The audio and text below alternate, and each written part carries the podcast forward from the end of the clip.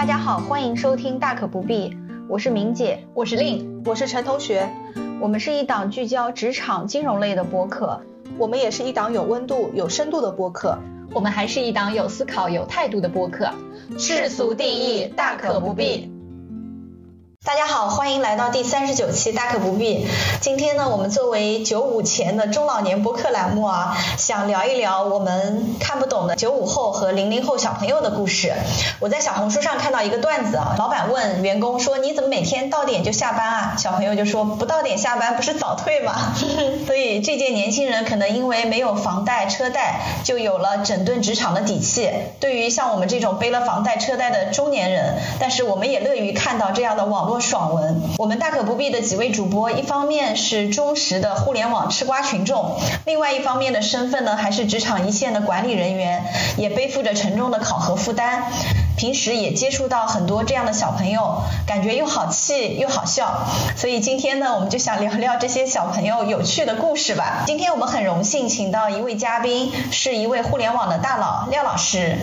欢迎廖老师，欢迎廖老师呢，他是曾作为余额宝核心。初创成员跟团队一起创建了鼎鼎大名的网红产品余额宝，内部也有余额宝之母的称号。后来廖老师也主动转岗去了阿里云团队，开启内部创业。业前年呢，他又主动离开了大平台阿里，目前是给自己当老板。他是在给金融机构和中小企业做一些业务咨询和培训，也是一位爱折腾的职场精英，永远年轻，永远热泪盈眶的创业者。Hello，大家好，我是廖老师。嗯，前面明姐提到的余额宝之母呢，真的是不太敢当。应该说我非常幸运，能有机会参与这个项目吧，也让我有机会从一个互联网人跨进金融圈，赶上了互联网金融的时代红利吧。那确实也让我受益不少，无论是物质方面还是能力上的成长啊。那么我更喜欢明姐对我后半段的介绍啊，确实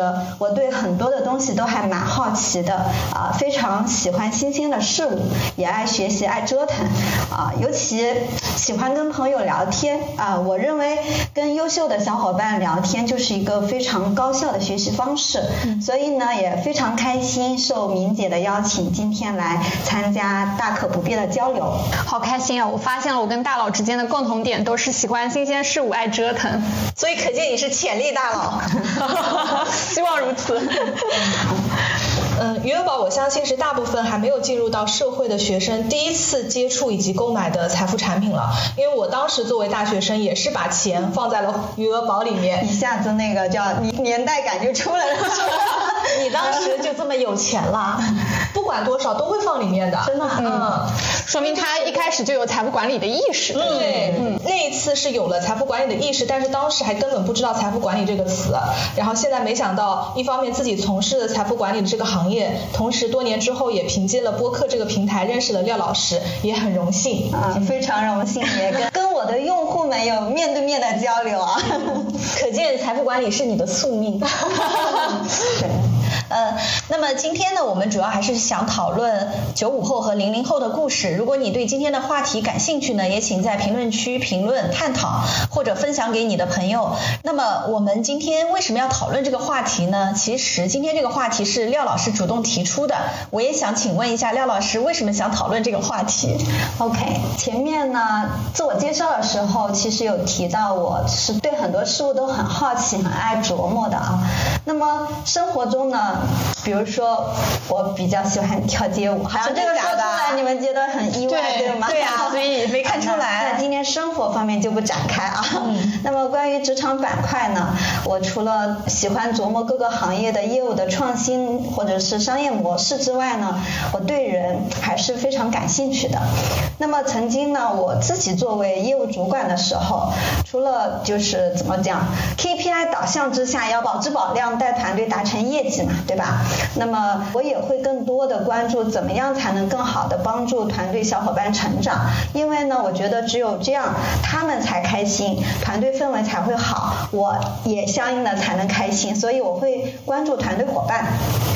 那么在我还是业务主管的时候呢，我当时直接的下属从八五后慢慢有过渡到九零后，我就发现其实八五后跟我们八五前呢其实不太一样，后面呢九零后跟八五后又不太一样。嗯、那么大概是七八年前啊，我有一次在上下班的那个路上开车听一个电台节目，有聊到九零后职场的话题。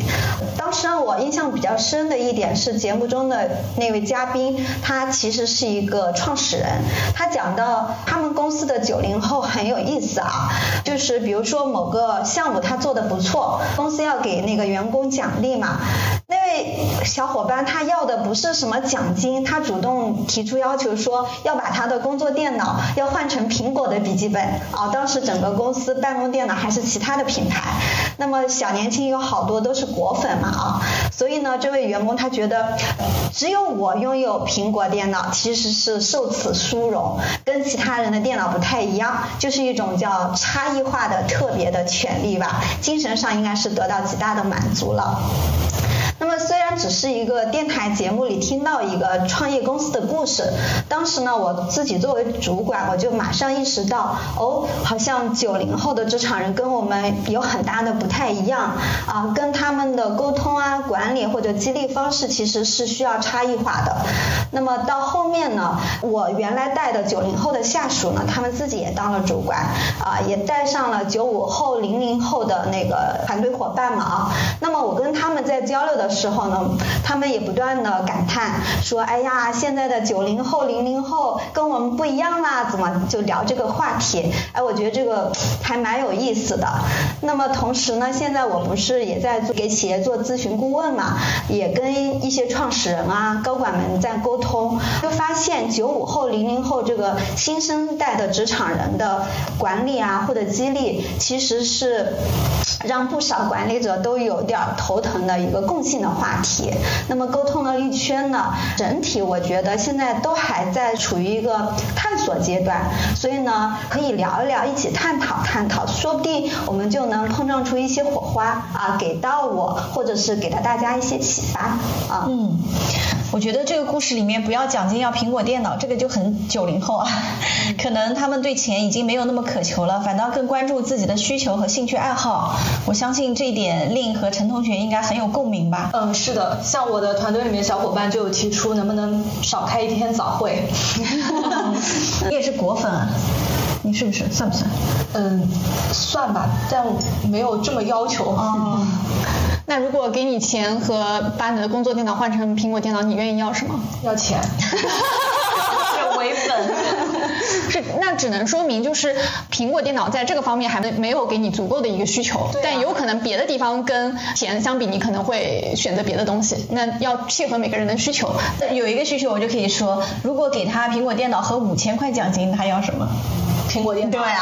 还是价值价值啊。对嗯。就像我的话，虽然我不是九零后啊，但就是靠对差不多算是伪九零后。如果让我选择，但当然苹果电脑和钱可能对我来说没有那么高吸引力。你如果说给我钱和年休的话，那我可能会选择去年休，因为我对于自身的一些就是除了工作以外的，比如说像旅游也好，什么也好，那我会有需求。当然你说五千块钱跟我换一天年休的话，那我会选五千块钱。还是价值啊。对，还是会考虑价值，那也会考虑自身的需求。对，另讲的这个事情让我想起来，我们之前一位九零后的 top sales 啊，现在也当行长了。当时他要的竞赛奖励就是三天年休，因为他很喜欢旅游，年休总是不够用。刚来的时候只有五天嘛。嗯。后来我还专门为了这个事儿跟人力资源部沟通交流。以前说起来啊，是六零后、七零后，其实我感觉现在的代际间差距越来越大，几乎三年就是一代人，已经不是十年是一代人了。九零后听上去还是很年轻的小年轻，但实际上已经像比如说令啊、陈同学都已经成为成熟的管理者了。像我前司九零后的行长比比皆是啊，估计互联网也是这样。是的，是的对，所以现在整顿职场的已经不是九零后了，九零后已经被职场给同化了，现在变成了九五后甚至零零后了。那么我也想问一下三位，有没有遇到过九五后、零零后下属整顿职场整顿到你们头上的故事啊？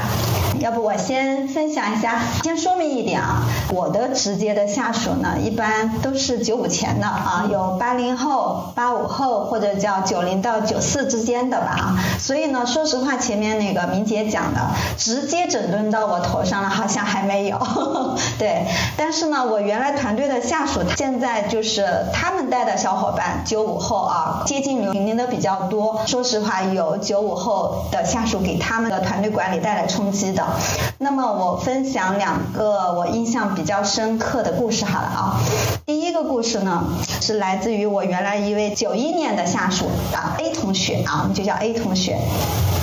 他跟我提到现在的团队呢，呃，几个九五后的小朋友最大的特点是什么呢？叫灵魂很有趣，想法很大胆，也敢于表达啊。他那天跟我交流的时候，我觉得这句话还给我蛮大的冲击啊。那么今年呢，就是 A 同学啊，就是那个主管，他周年庆的那天呢，这群九五后的下属一大早呢，就在办公楼那个一整层楼挂那种大字报。啊，还动用了什么鼓风机啊，拉了横幅啊，就整一个就像那个六七十年代那种什么什么时期的那个什么什么风的，大家都懂的啊，就是嗯，用一种叫整蛊的方式来庆祝主管周年啊。那说明其实小朋友还是挺爱这位主管的，对，不然为什么要精心设计呢？不过就不知道这个 A 同学是不是社恐，如果社恐的话就很尴尬，就像那种当众求婚的车祸现场。对，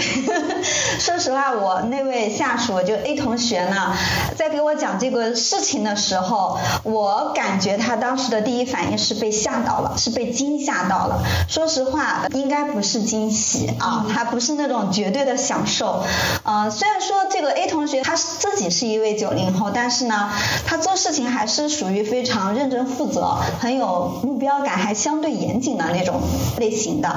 所以呢，就是当时呃，他没有直接说啊，就是类似于。这种怎么一大早啊浪费这么多时间在搞这种恶作剧啊？他虽然没有直接说，但是我能感觉到他跟我交流的时候有这个类似的潜台词是在里面的。对，因为那个阶段嘛，整个团队的工作压力还是蛮大的。那么他作为主管呢，对几个九五后小朋友的整个多多少少还是有些不满的吧？啊，那么这个是我能感受到的他的那个感受，当时这种。庆祝方式确实有点中二，但是呢，我对这个 A 同学还是非常了解的啊，他的要管理情商还是比较高的。他一大早呢上班看到这个场景呢，他当场他只是一笑而过，然后后就马上投入到这个工作了。但这件事过了一段时间呢，他再跟我聊起的时候呢，他似乎就多的是理解他团队小伙伴的那种搞怪和大胆了。这种叫管你是主管还是跟我平级的同事呢？我认为对的事情，我就敢想敢做呀，我就敢于表达呀，啊，所以呢，当时这个 A 同学跟我讲这个事情的时候呢，哎，我是觉得他是理解这个团队小伙伴的一些嗯表现或者叫一些做法。那么在探讨这个事情的时候呢，我跟他我表达了我自己己的一个观点啊，就是说跟九五后新生代那或者叫交流或者叫团队管理的时候呢，我们要欣赏他们的才华，理解他们的有趣啊，要跟他们要能玩在一起，才能更好的跟他们共事。这个是我的观点啊，只要没有绝对原则上的一些问题吧，工作之余他们的创新想法哎得以实施落地。啊，可能也能更好的激活他们的一些脑力，工作中才能有更好的开脑洞，想出更多的新的创意的点子啊。所以当时我跟这个同学交流的时候呢，他给我的反馈是说，哎，廖老师还真是的哦，这几个同学工作中脑子也转得非常快，所以呢，我就对他们日常的一些类似于整蛊的一些行为呢，虽然刚开始有点不太习惯，但是呢，也。没有干涉太多，那么更多的就是尊重啊，或者叫理解他们，保护好他们这种创新的精神啊。所以呢，现在在工作之余呢，比如说团队饭局之后呢，他也会跟这些。小伙伴们一起玩一些游戏啊啊，有时候呢，在找团队玩游戏的过程中，这个 A 同学也就是他们的主管表现不好，也真的也会被 diss 啊，也会被嘲笑，怎么能力怎么那么菜呀之类之类的啊。所以呢，就是说 A 同学他工作他的专业能力还是在的，所以跟团队小伙伴沟通交流的过程中，小伙伴对他还是很服的。那么同时呢，他在带团队的过程中也会关注到每个小伙伴的一些特质，发挥他们的优势，所以整个团队的氛围是非常好的，工作的战斗力还是非常不错的啊。嗯，这个案例里面的 A 同学真的很厉害，太优秀了。他是个拿得起放得下的领导，而且因材施教，所以他小伙伴才会这么认可他。然后他的小伙伴在这样的团队当中，应该也会觉得很幸福。因为现在整体的一个形势其实已经跟以前不一样了。以前我们跟领导之间可能会更多的是有距离，那领导对我们就会以一种布置工作的这么一个心态来做，就纯粹的上级跟下级的关系。对。但现在对于像九五后、零零后，他们之间的阶级观念其实已经没有这么强了。所以作为管理者也好，其实也应该说是与时俱进的去适应，不然的话只会被这个社会淘汰。嗯。OK，那么就是前面不是说分享两个故事嘛啊，那我再接下来再讲第二个让我印象深刻的故事。那么这个呢是来自于一一位八九年的主管啊，他也是原来我的下属 B 同学。好，他当时跟我聊起团队伙伴的时候，他有说到说，廖老师，我觉得现在团队里的同学啊，整体来说智商都很在线，很聪明啊，呃，尤其是对所谓的职场规则啊。然后环境的敏感度都非常高，比如说我在老板眼中是怎样的，这个认知都很到位的。但是呢，他说现在在具体做业务的时候，他就感觉到那个年轻的小伙伴们缺乏自行向下的能力。当时他说这句话的时候，我说，哎，这句话怎么这个说法怎么理解？那么他就补充说，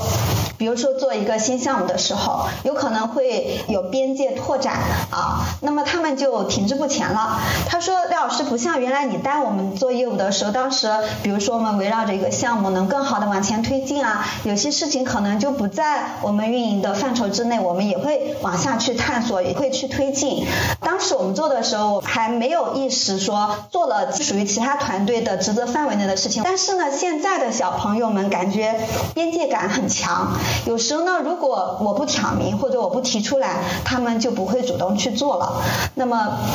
在探讨这个 case 的时候呢，我一方面感叹，原来我觉得作为八零后啊，我感觉现在那个职场新生代跟我们这一代的做事方式不太一样了。但我没想到，哎，这位八九年的主管也有这么深的一个感叹啊。那这些小朋友就是不是有点类似于我们常说的拨一拨动一动那种？但有个问题我想探讨，我感觉这个不属于年代的问题，像这种缺乏自驱力，我觉得还是跟本身这个人的。性格是有关系的，八零后这种也有拨一拨动一动的，你也有职场老油条。我觉得廖老师这边想表表达的可能更多的是关于边界感的问题。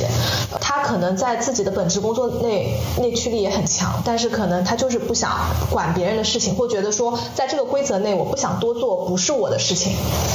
是，那会不会是因为他没有找到他的一个自驱力呢？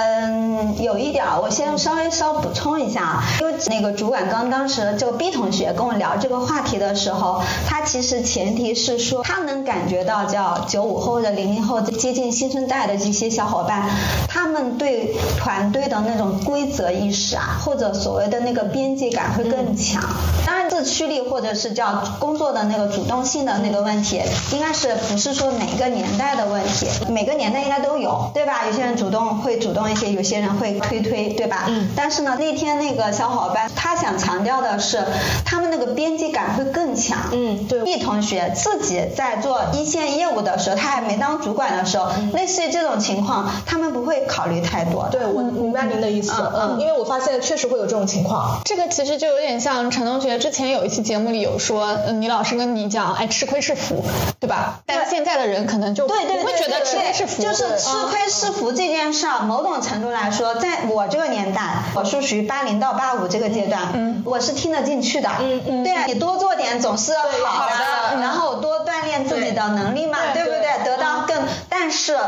九五后、零零后不是，你别用那个吃亏吃福这种叫，哎，来打引号的 PUA 我，或者是从价值观来去教导我什么，他们不吃这一套啊，他对那种规则意识会更强，这本该就不是我职责范围内的事情，我就不做啊，他可能这种意识会更强一些。我想表达的是这个点。当时呢，那个跟 B 同学交流的时候呢，我表达了这样的一个观点，就是我们看现在的九五后或者零零零后，他们是玩游戏长大的一代。其实啊，你也玩游戏对不对？也喜欢玩游戏，应该非常能理解。游戏的目标感是非常清晰的，对吗？规则也非常明确。如果是团队协作式的那种游戏呢，每个人的职责非常明确，我就朝着我的目标，按照我的职责做好我的事情，对吧？那做多了，其实按照游戏规则也不会多给我加分或者什么的，也不会多给我一样道具。所以呢，这个游戏玩多了，慢慢的，他们的叫所谓的思维方式也就慢慢形成了啊，类似于这样的思维方式，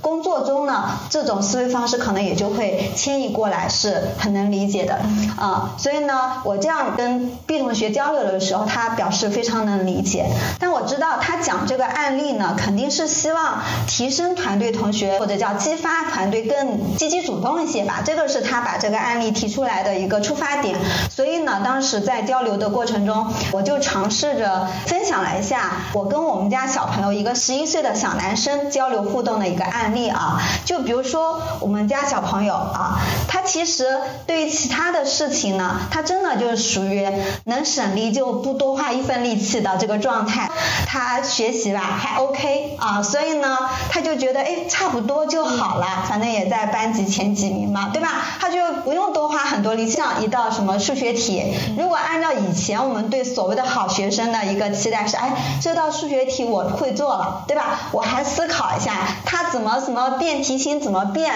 我可以怎么样更好的应对。这个是我们说对一个东西深入研究啊，或者叫深入学习的那个状态，在他身上其实是不太会出现的。能省力就不会多花一分力气，但是呢。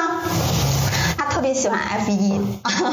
那对他特别喜欢的 F 一就完全不一样了。那真心讲，就也没有人说教他该怎么去研究 F 一，他就各种搜索啊，F 一怎么样？呃，当上 F 一赛车手要从小要具备哪些哪些条件？这一系列的东西他就自己去研究，你没教他可以在哪里查资料，他都会自驱的研究。那么在时间精力投入上真的是超乎我的。想象我举个小例子啊，今年暑假的时候，他不是出去夏令营了吗？我在家整东西，我发现了一个 A4 那么大的一张纸，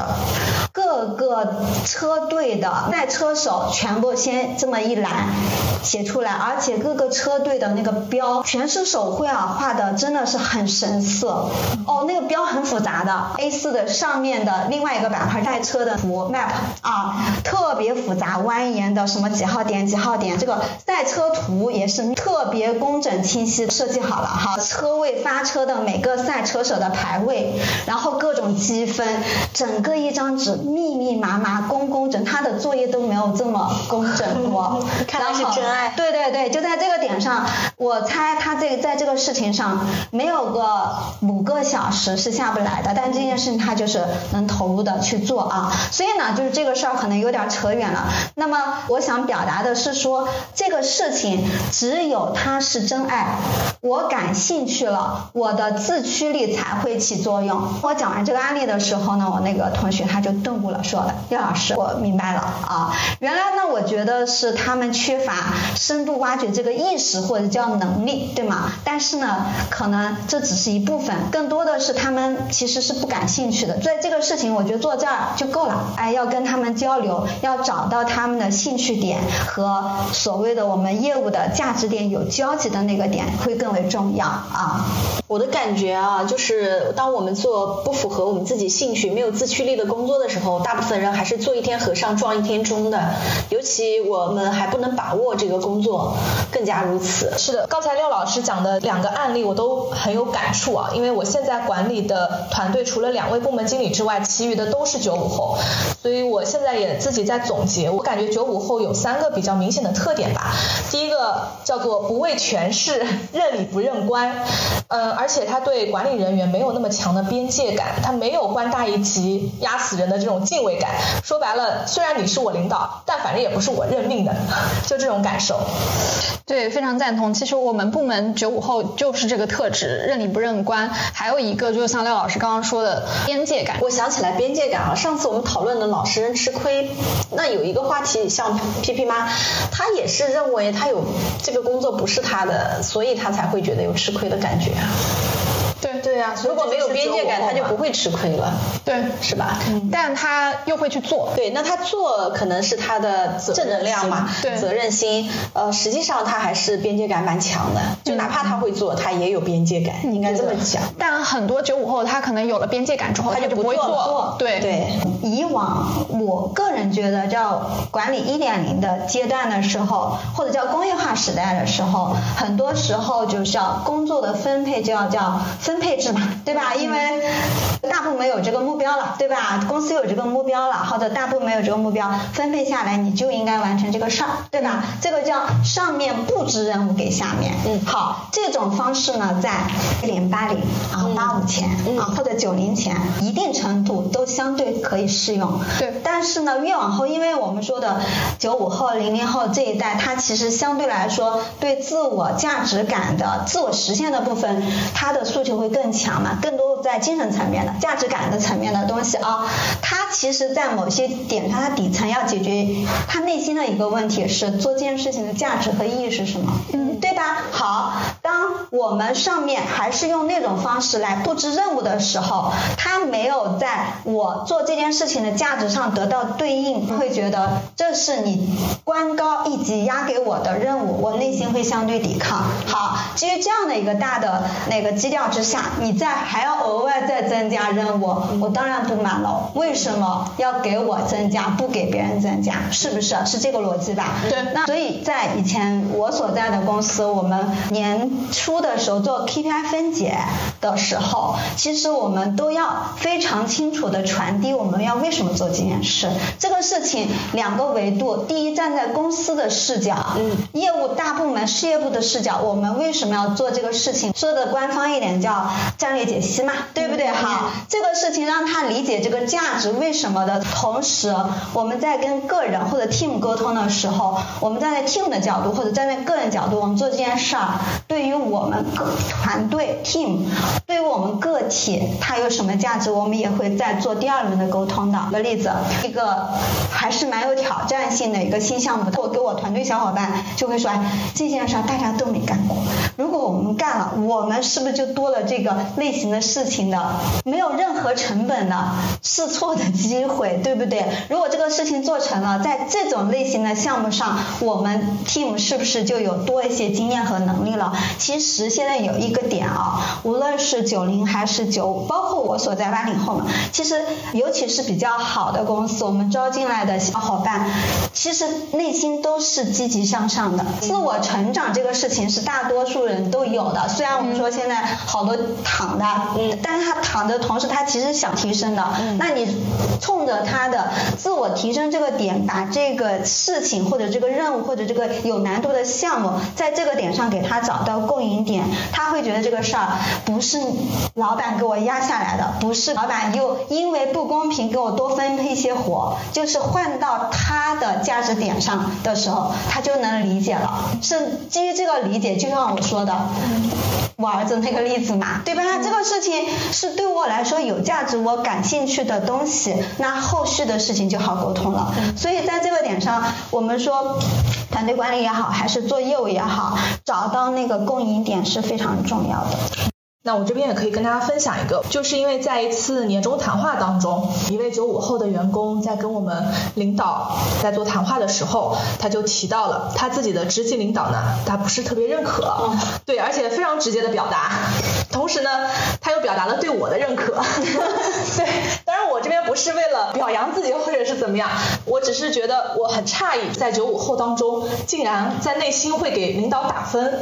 他会对领导做的每一项事情，他在那儿自己有一个评判标准，所以他就会认为说，并不是因为我是比他领导更大的领导，他才认可我，而是因为我可能做的某些事情上面他比较认可，所以比如说在工作布置上面，可能我布置的工作他执行力更高，直接领导布置的工作他就执行力一般这样的情况，对。我感觉这个员工也是属于对人不对事，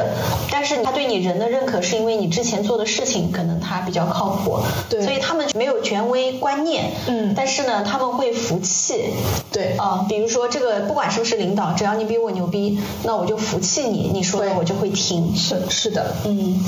第二点呢，我认为现在九五后可能也会更加的解放天性吧，在团队或者是在工作当中呢，他更能实际的展现自我。可能对于九零后来讲，他可能会对职场还是有一点点的陌生感或者是敬畏感的，觉得我在职场当中呢，尽量的就是表现的跟大家都比较一致或怎么样。但是现在的九五后呢，就很勇于表达自己。嗯，像我这边刚刚听到的一个案例啊，就是我们经常银行不是要去团办嘛，就去单位。那在面对客户的时候呢，他也是很直接的表达了自己。嗯嗯，一开始他在营销这个客户，客户表达了啊我不感兴趣，然后营销了可能很多遍，这个客户还是不感兴趣，就默默走开了。但是这个客户回到单位办公室的时候，发现哎其他的自自己的同事都拿了礼物啊，我也想拿礼物，所以又去找这位我们的小员工去办这个业务。小员工说，刚才让你办你不办，现在你来办我不给你办了。你前面对我爱答不理，现在我让你高高攀不起。是的，我感觉这个不是一个九零后会有的一个职场状态，这个是我觉得可能九五后也比较任性的一点。嗯，然后第三点呢，也是刚才接着话题，就是我认为现在的九五后也更加的勇于表达自我，特别是我目前团队当中的一个叫 ENTJ 啊，因为跟我们明姐的 MBTI 是一模一样的，他现在就还是在员工的阶段，但是呢，他那他应该很痛苦。对，他的脸上写满了“我要当官”。虽然他在跟我每次交流的时候说：“哎呀，我有表现的这么明显吗？”我说：“当了，你脸上都写满了。”他现在就是会抓住一切机会来跟我表达他想要当官的欲望。上次不是说嘛，你要跟他说你的能力要配得上你的野心。对我这一次就是在谈话过程当中也跟他表达了这一点。对，我觉得这个可能也是在九五后之后才会体现出来一些特质，更加的勇敢，更加的独立自我。因为我也见过很多呃野心很大，但是自己实际能力不行的，最终就是变成怀才不遇的结局。成功的人毕竟是少数，只是他看到了那么多怀才不遇，最后他就不是 ENTJ 了。我感觉啊，这届年轻人虽然很有个性啊，但是可能因为我见识的比较少，我遇到的大部分人还是比较循规蹈矩的。那你们感觉刚才几个故事里面的年轻人是普遍现象呢，还是个别现象？我认为应该不算是个别现象，还是有一定的普适性的啊。嗯，他们呈现这样的特质吧，我觉得一方面跟年代有关，就是移动互联网的原住民啊，对吧？他玩游戏长大的一代，那我是八零后，可能在玩玩那个游戏这方面就跟现在的九五和零零后还不太一样，跟六零、七零、八零的童年或者叫青少年时期的成长环境其实是有一定的关系的啊。当然呢，也跟年龄有关，因为呢，零零后他才初入职场吧，对吧？也没几年，或者叫九五后、九七、九八也没几年，刚刚工作，我就从我自己的职场经历来看吧，我工作前五年，或者叫五到十年，或者十年之后，我对事情啊、对人啊、对组织的理解肯定是不一样的，对吧？嗯啊，就拿我前面讲的第二个案例来说，那么我。刚步入职场的时候，我可能就是一种工作状态。在工作五年之后，那随着现在自己的专业的能力不一样，那我觉得认知格局、意识都不太一样，我的做法就不太一样。我给团队小伙伴的一些建议也会不太一样了。对，确实随着年龄增长，追求啊、想法都会不一样，对认知也会不一样。那你们俩怎么看？两位主播？我很赞同廖老师的看法，因为我觉得跟年龄跟年代都有关系，但是可能能年代的关系会更大一些，因为我现在嗯可能工作的是五到十年这个阶段，我还能回忆得起来我在五年以内的这个工作的感受。我自己的感受是我们当时可能没有办法做出像现在九五后的这样勇敢表达自我的这样一些行为，包括对管理人员的这种敬畏感啊，我觉得这个是在我们那个阶段都会有的普遍的常识，但是现在的九五后好像普遍都不太有，所以我觉得可能跟年代的关系会更大一些。我觉得还有一点就是经济基础决定上层建筑。对于现在九五后，普遍比我们之前像八零后、九零后这一代人的经济压力会更少一点，因为中国的经济始终是呈现一个上行的一个状态嘛。嗯，他们这一代人家长的奋斗也为这些孩子创造了一个非常良好的一个环境。那他们可以不为五斗米折腰，哎，我没有房贷车贷，因为家里面都已经准备好了。就像我这次去印尼，我们那个领队虽然他不是九五后啊，他是九三年的，所以他家里的经济条件就是还是蛮好的。当时我们就问他为什么会选择做领队这一个工作，他又觉得他就不喜欢坐班，他就喜欢就在外面跑。我们就会问，之前像疫情期间，其实嗯整体经济形势也不太好，而且你做领队不一定能做特别久的一个时间，那他就说那我再换一份工作好了，我也不喜欢坐班。那我也很羡慕这个领队啊。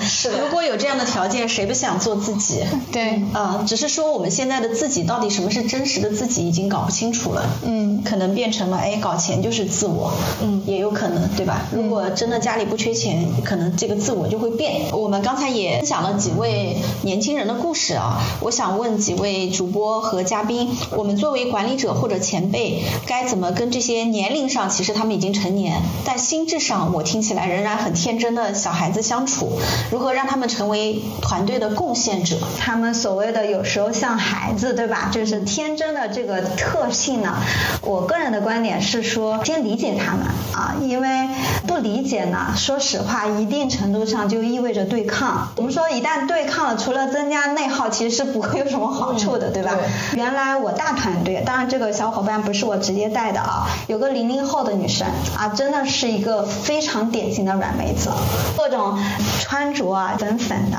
然后搞个那个小帽子，对对对，然后讲话也软软的、萌萌萌哒。那如果我们从较高效的职场人看，哎，这个怎么能做事儿，对不对？可能内心就会这样看。但是呢，这姑娘，真心讲，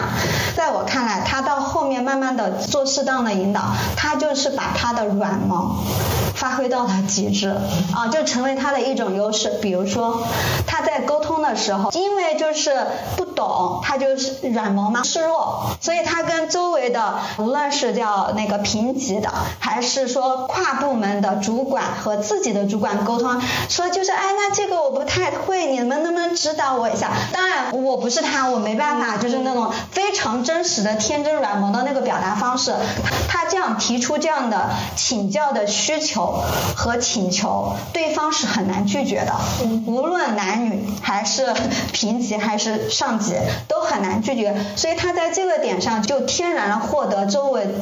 所有人对他的指导和帮助啊，这个点我觉得是第一个啊。第二个呢，他在沟通的需求的时候，他又把他的软萌发挥出来了，说哎，这个小哥哥这样这样这样的，你怎么好意思拒绝这样的需求吗？类似于这样的，所以他在推进需求的时候，真心讲，这种沟通方式，比如说技术小哥哥、产品小哥哥接受需求的时候也很顺滑。哇，产品小哥哥要开心死了，对，开心死了，加班也要给他做啊。对呀、对呀、就是小哥哥，你看我们这样，我们也不容易啊。客户提出这个需求，我们也很难，好，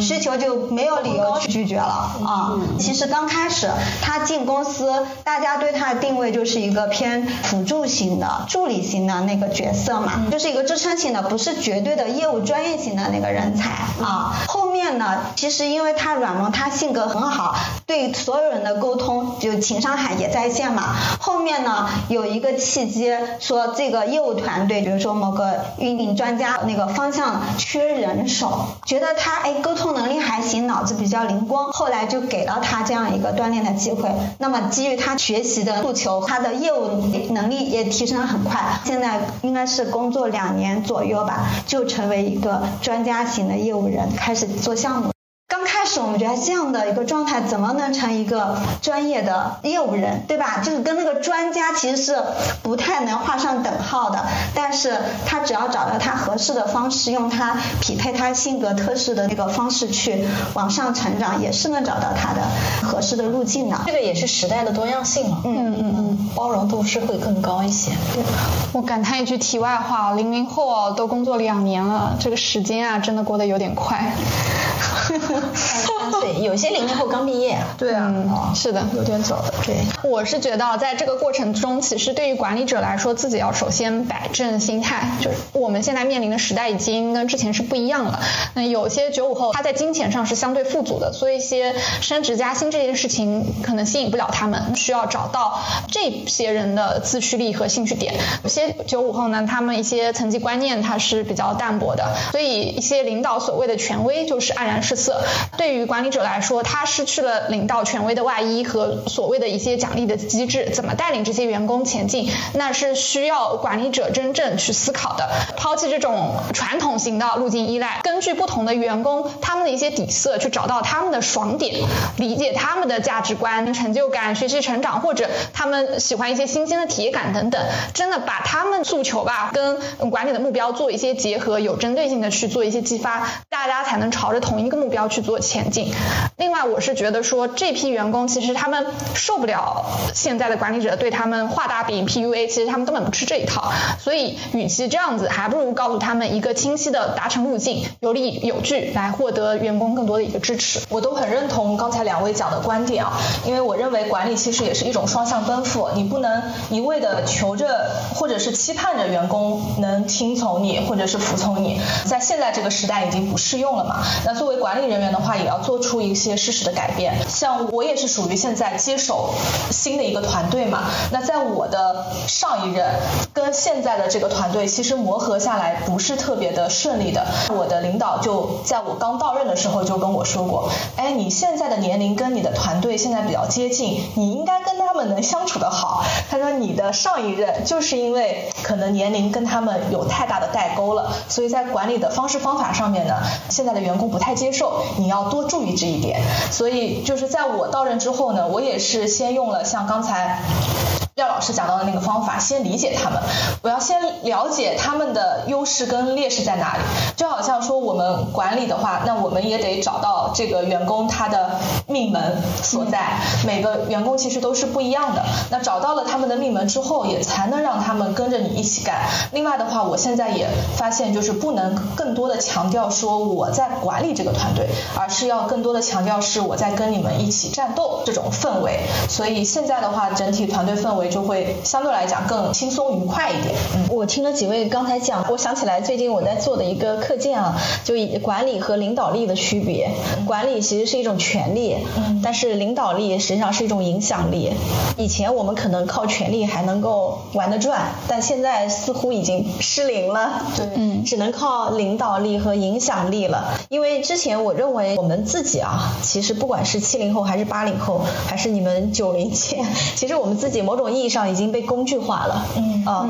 没有人会把我们当成一个个体，关心我们需要什么，而是把我们当成生产工具来看待，所以才会有九九六、加班是福报什么的。但我认为这个也无可厚非啊，因为过去二十年的历史背景不同，我们那个时代，尤其是我廖老师估计也是，就是我们当时是存量资产少于增量资产的年代。嗯，是什么意思？就是我们本身没有啥积累，父母也没啥积累，我们也没有什么背景，但是那个年代呢，呃整个就在风口了，我们只要努力工作呢，就能赚到更多的钱，也能爬到更高的职位。所以那个时候增量市场，我们就会努力，就会有直接的回报。但是现在不同了，现在父母一代已经有积累了，存量资产变大了，但是现在的行情又不好，整个经济下行，增量又变少了。所以这个也是这次李佳琦被喷的重要前提。现在的孩子们努力工作，可能无法短期带来更多的回报。那么从理性的角度，自然就不会想。想把所有时间都放在工作上了。嗯嗯更何况现在的工作细分到大部分都是无意义的工作，叫 bullshit jobs。嗯，不是有这本书吗？嗯所以接下来我觉得管理人员的重点就是怎么为年轻的员工找到工作的意义，或者是说怎么把一些工作变得有意义，呃，哪怕是同样的事情，让他更有掌控感。这样无论在哪一代人，其实也都是希望能够掌控自己的工作和人生的。这是我的一些想法。那么差不多节目也到尾声了，那如果让你对这届年轻人啊，虽然我们两位主播也都很年轻，呃，无论是九五后还是零零后，说一句话，你会说什么呢？这个也不仅仅是九五后、零零后啊，但就是跟新生代们说，其实每个人都有适合自己的剧本的，就是还是要相信自己，嗯啊，才能做好自己。啊、我信奉的从来就是路是弯是直，其实都要自己趟过了才知道。所以我一向不太擅长去做一些劝诫类的话。那我想说的其实就不需要被社会定义，做自己就好。那自己的人生风险都是自担而已。你们两位不谋而合啊，都要做自己。嗯，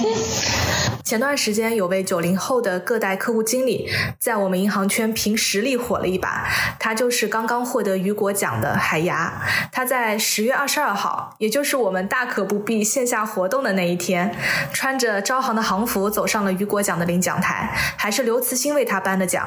他当场的获奖感言深深戳到我了，因为这跟我今天想对九五后、零零后说的话不谋而合。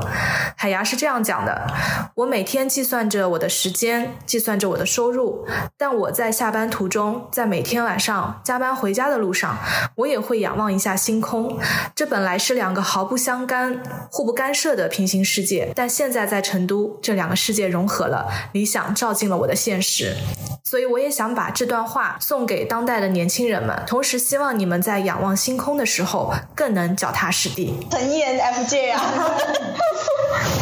我一直是坚持六个字：不要怕，多试错，天反正塌不下来。好的，今天的节目就到这里啦。如果你也喜欢的话，欢迎点赞、评论、分享哦。拜拜谢谢大家，拜拜拜拜拜。